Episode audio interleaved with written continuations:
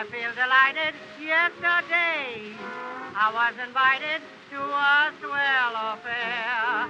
All the movie stars were there. Und damit herzlich willkommen zu einer Bonusfolge von Ungeschrieben Umgeschrieben, dem Podcast, der Geschichte schreibt oder neue Geschichten schreibt. Jawoll, So. Junge! Ja, es hat Ich habe nie geklappt. gesagt, dass ich es nicht kann. Doch, ich habe doch. nur keine Lust, es richtig zu Nein, wir haben alle gewusst, äh, wir haben uns darauf geeinigt, dass du es nicht kannst. Deswegen Okay. haben wir jetzt zwei Wochen lang einen Workshop mit dir gehabt. Ja, Und jetzt klappt es. als ob. Zwei Wochen lang musste ich mich hier hinsetzen und nur sagen, wie das richtig funktioniert. Zehn Stunden am Stück. Aber es hat sich gelohnt. Ja, siehst du mal. Ähm, wir haben heute eine Bonusfolge, weil sich unsere SAP äh, der Weltrettung an, äh, aneignet. Nee, das war nicht grammatikalisch richtig. SAP muss kurz mal eben die Welt retten und hat keine Zeit. Und deswegen, äh, weil sie halt auch zwei Drehbücher schreiben muss äh, für die nächste, äh, nächsten zwei äh, Folgen, muss, äh, sie braucht ja ein bisschen länger. Und deswegen haben wir gesagt, okay, dann machen wir nochmal eine Bonusfolge, dann hast du nochmal zwei Wochen mehr Zeit, um alles zusammenzuschreiben. Ne? So ist es. Und Sub-Zero hat äh, approved. Yes. Sie fand es gut. Deswegen haben wir uns heute gedacht, wir haben hier noch so eine Folge auf Halde. Äh, die haben wir mal für einen anderen Podcast geschrieben, äh, wo wir jetzt nicht sicher sind, ob das nochmal irgendwann veröffentlicht wird. Deswegen haben wir gesagt, komm, dann das, das, was wir gemacht haben, ist zu gut, als dass wir das einfach hier hinlegen und nicht benutzen wollen. Ne? Genau. Ich fand besonders das Ende war natürlich brillant. Ja, natürlich. Das war alles brillant. Vor allem der rote Part, weil den habe ich geschrieben. Hm.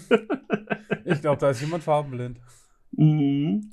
Ähm, ja, wir haben nämlich uns zusammen hingesetzt, der Manuel und ich. Oh, jetzt ist gerade mein Mikro hier ein bisschen am Durchdrehen. Moment. Ähm, Manuel und ich haben uns zusammen hingesetzt. Man soll es kaum glauben, aber wir können auch zusammen arbeiten.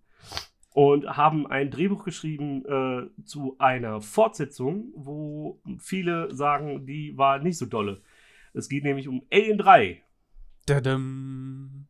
Hast du gesehen, ne? Den Hab ich gesehen, echten. ja. Hab ich gesehen. Alles andere wäre auch eine Schande.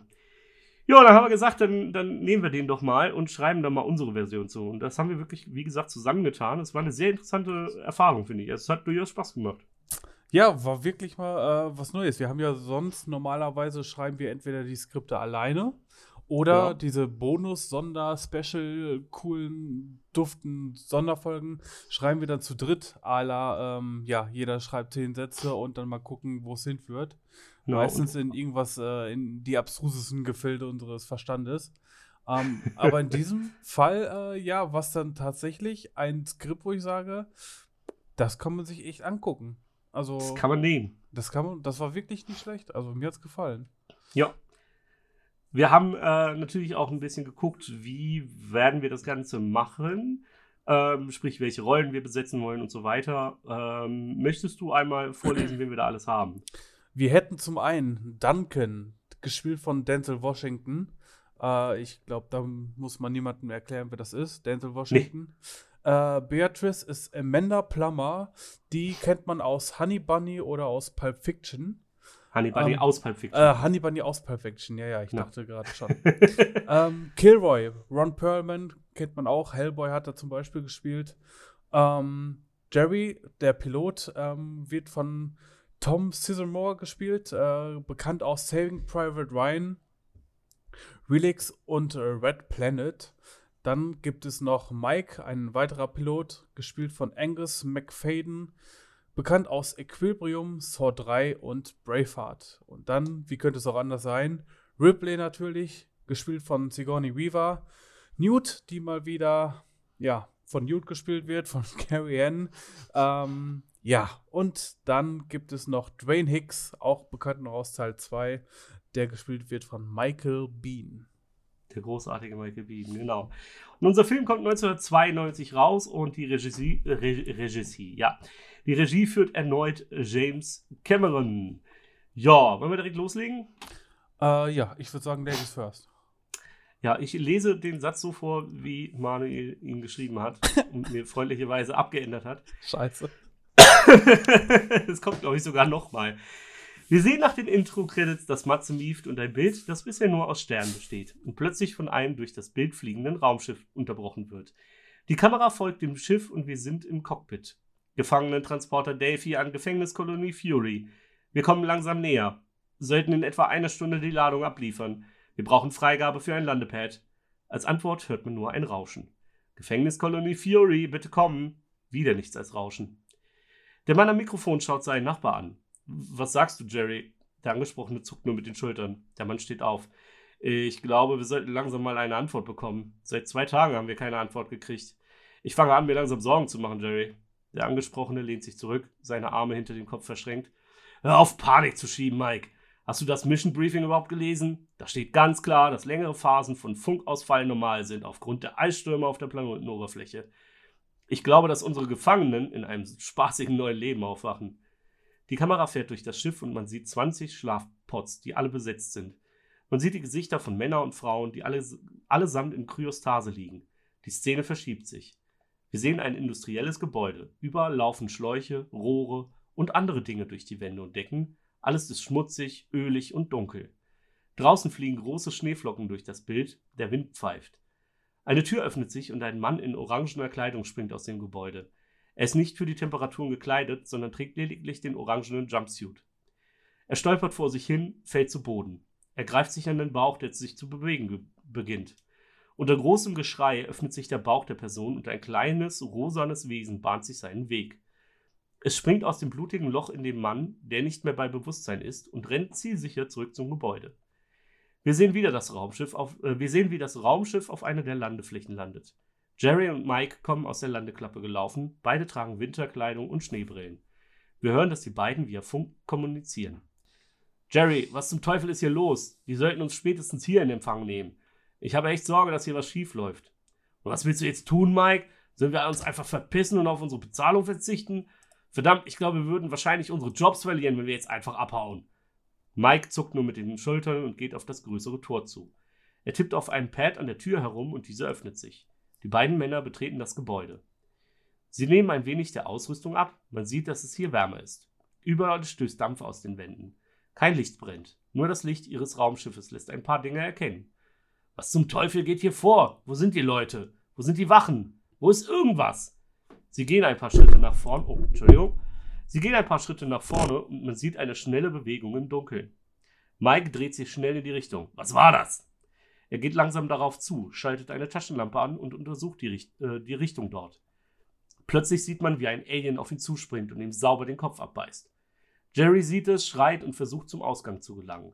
Doch das Alien, das man nur schemenhaft erkennt, ist schneller. Es springt dem rennenden Mann auf den Rücken und zerrt ihn zu Boden. Das Bild wird schwarz. Wir sehen erneut das Raumschiff. Eine der Ports öffnet sich und ein junger Mann, komplett kahl und mit einigen Narben im Gesicht, steigt wackelig aus dem Port. Der Mann fährt sich durchs Haar, bis er bemerkt, dass er einen kahlgeschorenen Kopf hat. Genau wie der Rest der in Kryostase schlafenden Gefangenen. Verwundert blickt er sich im Schiff um. Langsam geht er der Reihe von Pots entlang und die Kamera fährt seinem Blick nach und so erkennt man alle Gesichter eins nach dem anderen. Er bleibt vor dem Pot einer jungen Frau stehen, blickt sie sucht nach dem Lebenszeichen von Wärtern oder anderen Nicht-Gefangenen um, kann aber keine Lebenszeichen finden. Man sieht, wie er die Frau im Pott ansieht und dem Glas ganz nahe kommt. Vor sich hin flüsternd sagt er, Beatrice, vielleicht schaffen wir es doch noch zu entkommen.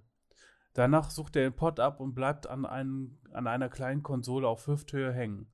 Ein paar Mal versucht er etwas einzugeben und das Öffnen des Pots zu befehlen, aber ohne Erfolg. Er dreht sich um, sucht zwischen den Pots und im Laderaum nach etwas. Dann findet er ein Werkzeug, das an der hinteren Verkleidung seines Pots lag geht zurück zum Pod von Beatrice und schlägt mit dem Werkzeug auf die Konsole ein. Funken sprühen und kurz darauf flackert das Licht des Pods und schaltet sich aus. Der Pod öffnet sich und Beatrice sackt vor ihm vor die Füße. Komm schon, Baby, werd wach! Er nimmt sie in den Arm und wiederholt die Worte murmelt. Nach ein paar Sekunden öffnet sie ihre Augen und spricht heiser: Wo sind wir? Keine Ahnung, Kleines, aber nicht im Gefängnis. Und es ist auch keine Wachen oder Sicherheitsleute zu sehen. Sie richtet sich auf und blickt durch die Kammer. Als sie ansetzen wollte, etwas zu sagen, hört man Stimmen aus Richtung des Cockpits. Sie klingen metallisch verzerrt und wie eine Aufzeichnung. Bruchstückhaft hört man Wörter wie Wesen, Hilfe, Ripley und Kind. Die beiden gehen der Quelle der Nachricht mit Bedacht entgegen und mit dem Werkzeug bewaffnet. Für den Fall, dass sie doch nicht alleine sind. Im Cockpit angekommen hören sie, dass die Nachricht immer wiederholt wird und scheinbar in Dauerschleife läuft. Verstehst du, was hier los ist, Duncan? Keine Ahnung, aber irgendwie scheint äh, hier nicht aber irgendwas scheint hier nicht nach Plan verlaufen zu sein. So viel ist sicher. Während Duncan weiter versucht, sich einen Reim aus der Übertragung zu machen, blickt Beatrice durch die Front des Schiffs. Man sieht, wie das Licht des Schiffs den Boden erleuchtet und eine Raumstation erhält. Es ist allerdings nirgends ein Licht am ganzen Gebäudekomplex zu erkennen. Direkt vor ihnen allerdings wird eine Tür beleuchtet, die sich immer wieder auf, die immer wieder aufschwingt und man erkennt dort die untere Hälfte eines Torsos und wie sich eine Blutspur in die Station schlängelt. Was ist hier nur passiert? Was meinst du, Beatrice? Dort, schau rüber zu der Tür. Dort liegt jemand oder zumindest ein Teil von ihm. Duncan richtet sich auf und stellt sich direkt neben Beatrice. Er hält sich die Hände in, äh, in gerader Linie über die Augen und kneift sie zusammen, um besser sehen zu können. Ach du Sch. Noch ehe er in der Lage war, den Satz zu Ende zu bringen, kommt von hinten jemand in das Cockpit. Die beiden schrecken herum. Gefangene Duncan Butcher und Beatrice Butcher. Was haben sie außerhalb ihrer Kryokammer zu suchen? Der Schreck im Blick der beiden weicht Erleichterung, als sie sehen, wer da steht. Ein Mann, ebenfalls in der einfachen Kleidung wie sie gekleidet, grinst die beiden schelmisch an. Fuck, Kilroy, lass den Scheiß, faucht ihn Beatrice an. Der Mann reagiert nicht auf das Gesagte, sondern schaut aus dem Cockpit auf die Station. Ey, wer ist die halbe Wurst da? Er fängt sich einen Schlag von Duncan auf die Schulter ein. Du dämlicher Psycho, keine Ahnung, wir sind ja auch gerade erst aufgewacht. Was ist mit dem Rest da hinten? Kilroy winkt halb abwesend ab. Alle hin, haben wohl den Kryoschlaf nicht verkraftet. Man sieht, wie die drei aus dem Raumschiff steigen, in diverse Decken und Mäntel gewickelt. Sie laufen durch den Schneesturm zum Gebäude. Kilroy zerrt den Toten ziemlich ungalant aus der offen, äh, an der offenen Wirbelsäule raus und schiebt ihn gleichzeitig aus dem Weg. Im, Im Gebäude angekommen, entledigen sie sich ihrer Winterkleidung und schauen sich um. Beatrice findet eine Konsole und schaltet das Licht in der Halle ein. Der Blick der drei fällt auf eine Schrift an der Wand. Willkommen in Hell's Fury, der Hölle, die ihr für eure Verbrechen verdient habt. Duncan ruft laut Fuck! Und Beatrice kommt, um ihn zu beruhigen. Er erklärt, dass er von der Kolonie gehört hat. Die übliche Lebensdauer eines Gefangenen hier ist etwa sechs Monate. Minenarbeit mit Sprengstoff, lange und schwere Schichten und drakonische Strafen stehen hier an. Aber warum ist hier niemand? fragt Beatrice unruhig. Bevor einer der beiden Männer etwas sagen kann, sehen wir ein seltsames Wesen an der Gruppe vorbeirennen. Es ist schwarz, erinnert an einen Käfer, ist aber groß wie eine Katze. Kilroy, was zum Fick war das? Das Tier taucht erneut auf und diesmal rennt es direkt auf die drei zu.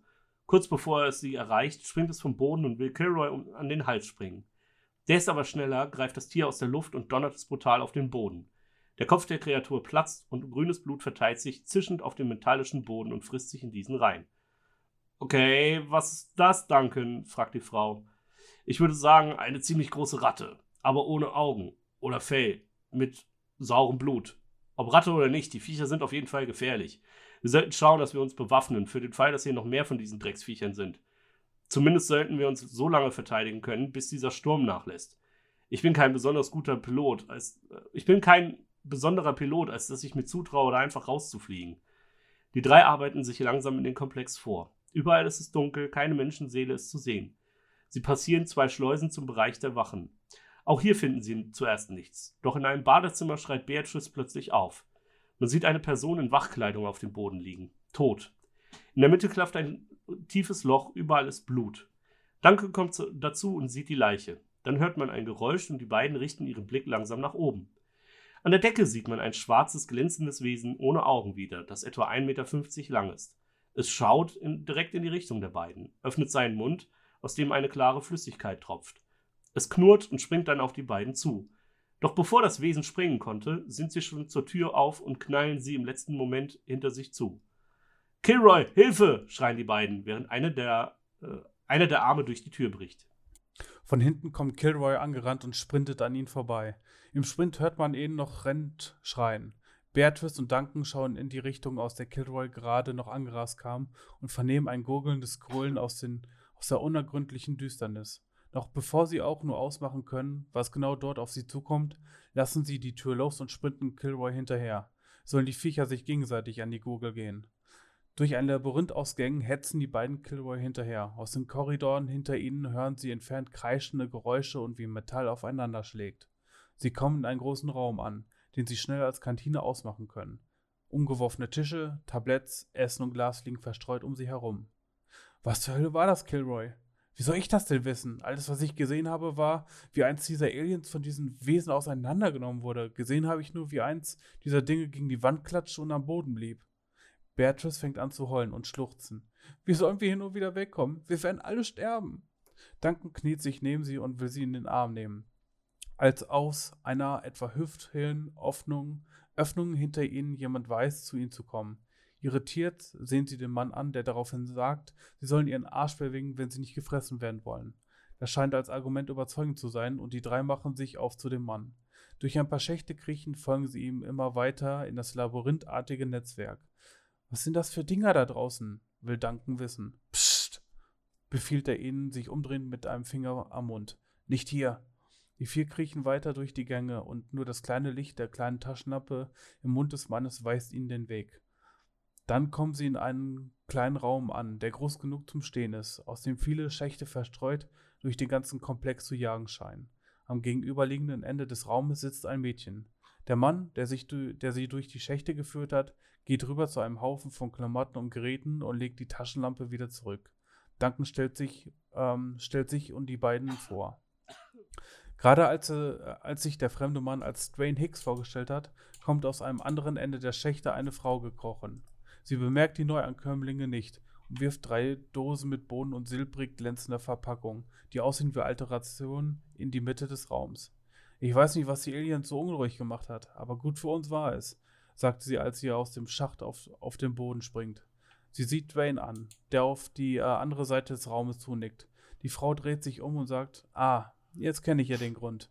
Danke, jetzt können wir endlich mal wieder was essen. Ich bin Ripley.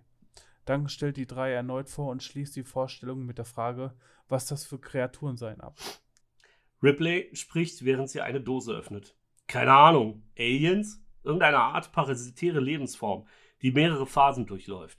Zuerst gibt es Eier, aus denen groß, tellergroße Wesen springen und jede Art von Lebewesen greift.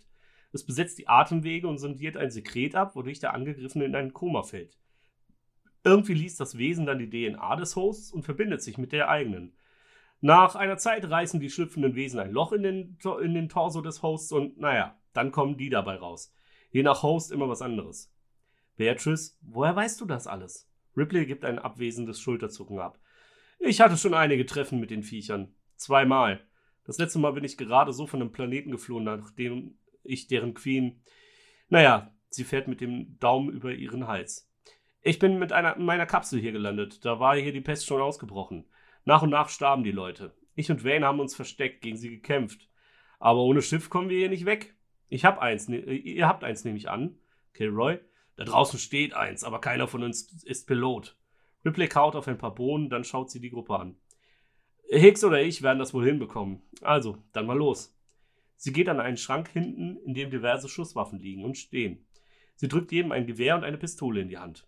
Passt auf, trefft in den Kopf, aber haltet euch vom Blut fern, das ist äh, ätzend. Die folgende Sequenz zeigt die Gruppe durch die Gänge schleichen. Immer wieder springen verschiedene kleine Aliens hervor, die gerade so erschossen werden können oder vor denen sie fliehen. Die Gruppe kommt in einen Innenhof, der einen umzäunten Bereich, äh, der einen umzäunten Bereich besitzt. Ripley geht auf den Zaun zu und bückt sich. Sie berührt mit dem Finger den Draht, in der ein Loch klafft. Säure. Die Hunde waren wohl Wirte. Hunde-Aliens. Oh Mann. Wie gerufen springt aus der Hundehütte in der Mitte des Geheges ein kleiner, aber schnell, äh, ein kleines, aber schnelles Alien und nimmt Ripley ins Visier. Es ist so schnell, dass Ripley nicht reagieren kann und das Alien zum Sprung ansetzt. In Zeitlupe sehen wir den Hunde-Alien durch die Luft fliegen. Kurz bevor das Alien Ripley erreicht, sehen wir drei Punkte auftauchen und der Alien zerplatzt seitlich von Ripley weg. Die Gruppe schaut mit offenen Mündern hinter dem schlitternden Rest des Wesens her. Sie blicken in die entgegengesetzte Richtung und sehen nichts. Doch dann verschiebt sich das Licht und ein gigantisches Wesen mit langen Haaren, riesigen Muskeln und einer Kanone auf der Schulter taucht auf. Der Predator. Seine rotglühenden Augen hinter dem Helm fahren die Gruppe ab. Ripley erhebt sich. Äh, danke, nehme ich an. Eine robotische Stimme ertönt, die zuerst nicht verstehbar ist, aber dann langsam in passende Worte äh, wandelt. Kein Dank notwendig. Niemand sollte zwischen mir und meiner Beute stehen. Ein gut gemeinter Rat. Verschwindet. Schnell. Denn mein Begleiter wurde von einem dieser Wesen infiziert. Er ist nun einer von ihnen. Und er ist gefährlicher als, das gesamte, als der gesamte Rest von denen. Ripley zeigt sich scheinbar furchtlos, geht auf den gigantischen Mann zu. Du hättest auch warten können, bis ich tot bin. Also danke. Hilfst du uns zu unserem Schiff zu kommen? Zusammen können wir das, was dein Freund geworden ist, vielleicht fertig machen. Zumindest steigen unsere Überlebenschancen. Ich arbeite alleine. Jetzt verschwindet. Der Predator tarnt sich erneut und verschwindet vor ihren Augen. Ripley greift mit einer Hand nach vorne. Doch dort, wo gerade noch dieses einschüchternde Wesen, das ihr Leben gerettet hat, stand, war nun nichts weiter als blasse Luft.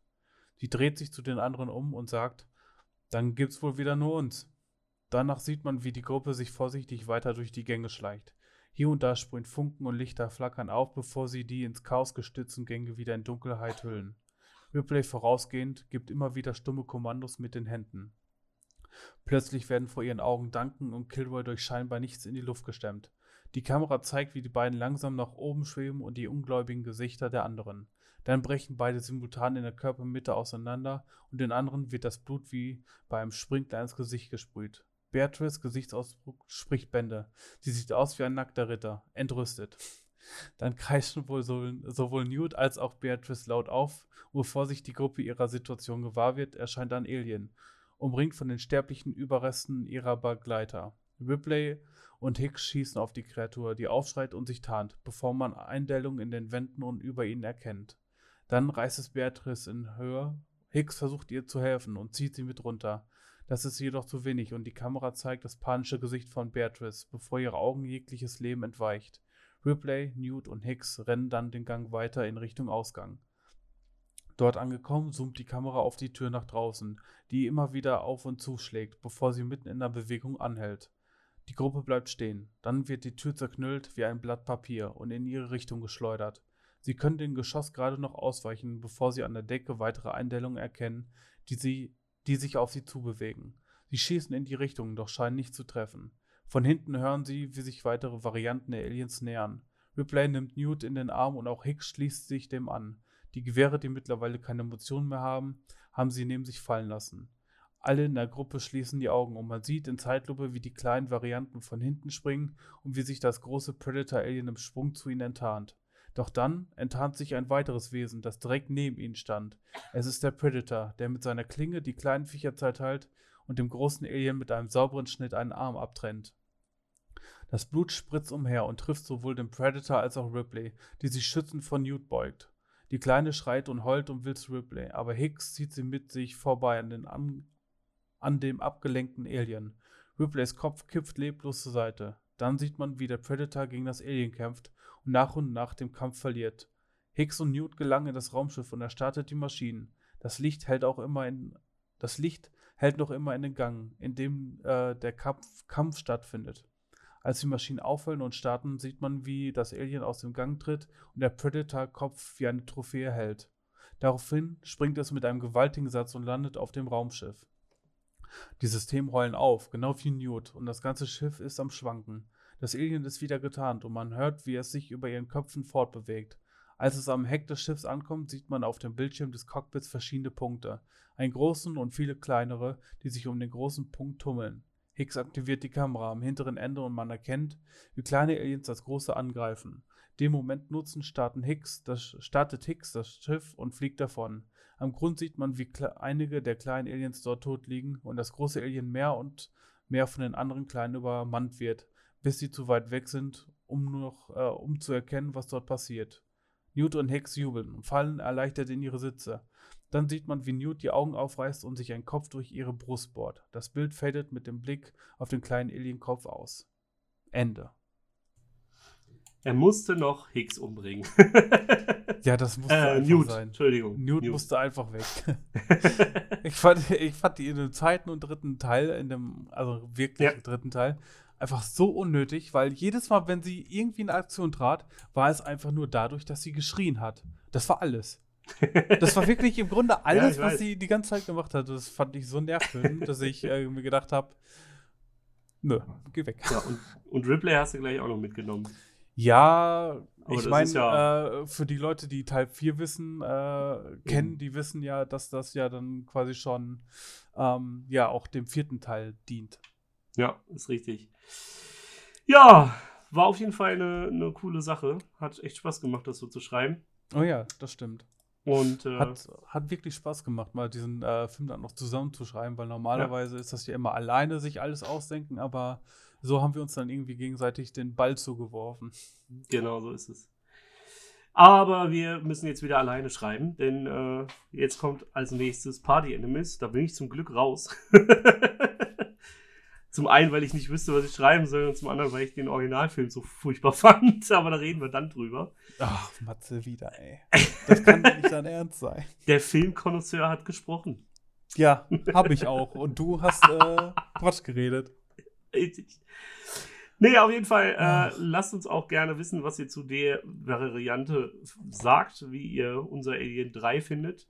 Äh, hört euch gerne auch noch die letzten Folgen an. Cicada ist immer noch definitiv unterwürdigt. Und äh, ja, dann gibt es, wie gesagt, in zwei Wochen dann Party Animals. Und äh, falls euch der Film oder das Skript gerade so gut gefallen hat, dass ihr möchtet, dass wir einen Film daraus machen, ähm, lasst es uns wissen, dann machen wir ein Konto dafür auf. Spenden. könnte, könnte ein bisschen schwierig werden, weil Sigourney Weaver ist dann doch ein bisschen älter mittlerweile. Ja, gut, dann machen wir das So halt. 30 irgendwie- Jahre. Dann machen wir das irgendwie so mit Wachsfiguren oder so. Ja, oder wir, wir, wir casten einfach Neues, macht man ja in Hollywood so. Wir machen einfach den Film und tun so, als wären das die. Dann nehmen wir Genau. Margot Robbie oder wie die heißt, die mag ja eh jeder im Moment. Die macht ja eh Ja, jeden aber ich finde, die passt da überhaupt nicht zu. Die passt auch nicht zu Harley Quinn, aber trotzdem feiern sie alle. Also von daher. Ja, gut. Ähm, wie ist denn hier, ähm, wie hieß die nochmal bei Resident Evil? Äh, Oh Gott, ja, ich weiß, wen du meinst. Die äh, Mila Jovovich. Mila Jovovich, ja, die könnte man doch nehmen. Ich Ja, find, die ist auch scheiße. Oh, alter Matze. Außerdem, außerdem macht die nur noch Filme, wo äh, Wes Anderson Regie führt, weil das ist ihr Ehemann. Okay. Ja. Ja, dann, Also, das ist der einzige Grund, warum er überhaupt noch Filme machen darf. Von daher, ja, nee, dann vielleicht wen anders. Michelle Rodriguez dann. so, die geht immer. Ähm, ja, dann nehmen wir die. Dann ist das die neue Replay. Passt zwar überhaupt nicht, aber ist egal. Ja, du sträubst dich ja wieder dagegen, dass wir Sigourney Weaver nehmen. Wie, wie, wie heißt die, wie heißt die, äh, hier, Hunger Games Tante? Jennifer Lawrence. Ja, die nimmt doch auch jeder für nee, jeden Film. Dann nehmen wir nicht die. Jennifer Lawrence. Nee, das passt nicht. also, nicht. aber, aber hier, äh, Michelle Rodriguez, oder was? Ja, die spielt doch auch immer so eine, so eine beinharte Frau. Ja, In jedem Film, wo die ist. Ja, aber sie hat ja jetzt nicht wirklich Ähnlichkeit mit Sigourney Weaver. Ja, sie muss ja auch nicht mit Sigourney Weaver Ähnlichkeit haben, sondern mit der Figur, die sie präsentiert. Ja, gut, wenn man es so sieht, ist natürlich richtig. Künstlerisch korrekt sieht, ja. wir nehmen einfach Till. Schweiger. So. Ja, komm, wir müssen ausmachen jetzt, glaube ich. Gut, ähm, folgt uns auf Facebook, Instagram, kommt ins Discord, äh, schreibt uns bei Apple 5-Sterne-Bewertungen. Spotify geht ja auch Bewertung. Spotify kann man mittlerweile auch bewerten, genau. Folgt uns bei Spotify äh, und kauft uns tolle Autos. Jetzt habe ich gerade alles. Spend, gibt uns das Geld für den Film. Das Ja, ist viel so. wichtiger. D- Ey, das wäre wär auch ein interessantes Experiment, Alien 3 neu zu drehen mit deutschen Schauspielern in Deutschland mit einem deutschen Budget. Ja, mit irgendwie 12,50 Mark oder Ja. sowas. Ja, schreiben wir noch davor hier NRW Filmförderung, dann kriegen wir nochmal 2 Millionen oben drauf und dann machen wir irgend so einen Käse da Als das draus. sagen war, wird das so eingeblendet, ja, irgend so ein Alien-Planet, irgendwo, in, was weiß ich, von einem Sonnensystem. Und dann bist du da irgendwo, was weiß ich, in Castor Brauxel irgendwo im Wald oder Ja, so. nee, nee, nicht an einem Wald. Das ist dann, äh, wir nehmen Castor Brauxel, den Aldi, das ist unser Gefängnis. Und dann laufen die an so Dosen vorbei. Und dann wird Da einfach kommt- das Aldi so richtig schlecht weggewischt, wo man noch die Umrisse erkennt. Und dann, und dann siehst du so, wie, wie, wie so äh, Komparsen da stehen und zwischen den Dosen mit so, mit so Sprühpistolen Dampf verschießen. So. Die schaffen es immer nicht, sich hinter den Dosen zu verstecken. Oh, Und dann kommt noch so ein bisschen Bollywood-Physik mit dabei, wo auf einmal Genau. alles möglich ist. Ja, richtig. Also, wir haben einen Plan. Wir brauchen nur noch das Geld. Und Leute, die sich dafür irgendwie nicht so schade sind. ja, genau. Auch, da gibt es genug in Deutschland, das ist kein Problem. Dann nehmen wir irgendwelche YouTuber, das geht immer. So, jetzt haben wir alle beleidigt. Nein, die TikToker noch nicht. TikToker, noch besser. Die nehmen noch weniger Geld. Das ist perfekt. Ja, aber die können ja auch noch weniger. Die brauchen ja auch nur eine Minute. Ah, gut, dann haben wir jetzt Ja. eigentlich alle abgefertigt. Ja. Ähm, Und wir fragen Gut, uns, dass Sap nicht da ist. Die hätten uns direkt wieder, oh Leute, Sap ist einfach unsere gute Seele. Ja. Wenn die nicht da ist, dann wird einfach hier. gehasst. ja, äh, Grüße an Sap. Sub-Zero. Überlegst, überlegst dir nochmal, ob du uns nochmal alleine lassen willst. Und dann sage ich, äh, bis zum nächsten Mal. Haut rein, ciao. lost 300 pounds. I understand. And Dorothy Dalton, a Spanish queen, why she shook a wicked tambourine, dancing at that moving picture. For